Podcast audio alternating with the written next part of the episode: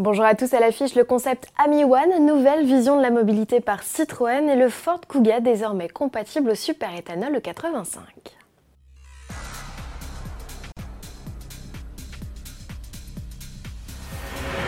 Pour ses 100 ans, Citroën réimagine un concept offrant une liberté totale à ses futurs occupants, à l'image de la 2 chevaux qui a permis de démocratiser l'automobile avec une idée simple et économique, le constructeur au chevron imagine la mobilité de demain avec l'Ami One.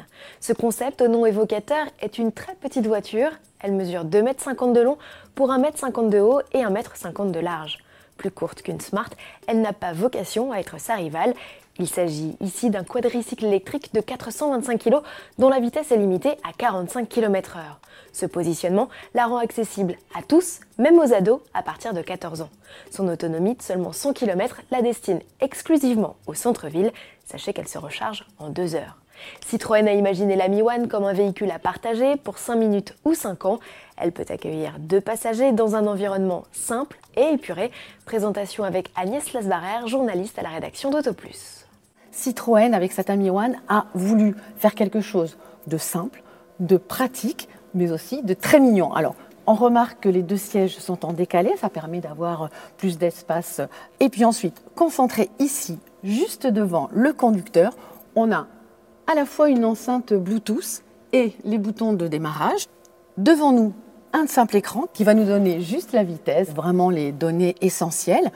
Et là, grâce à une application, donnera toutes les informations nécessaires à se déplacer, c'est-à-dire la navigation, etc.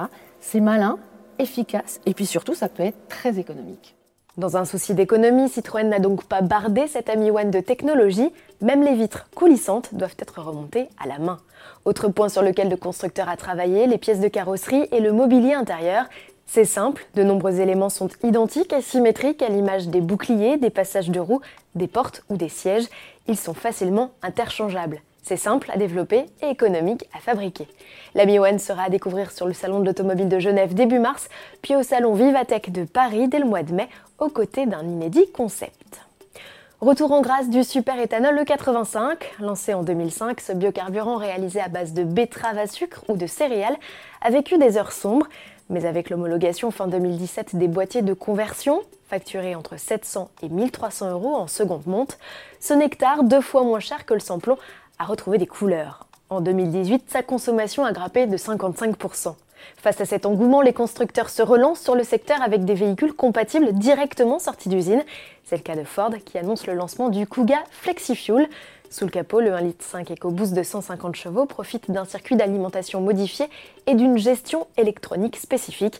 Il peut indifféremment carburer à l'E85 ou au samplon classique. Malgré une surconsommation de l'ordre de 25%, le gain est estimé entre 2 et 5 euros au 100 km comparé au carburant classique. Côté tarif, comptez à partir de 29 100 euros pour ce Kuga FlexiFuel, soit un surcoût de seulement 100 euros par rapport au SUV essence de puissance équivalente. Première livraison prévue en juin.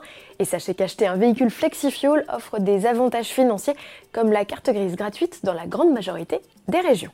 À demain.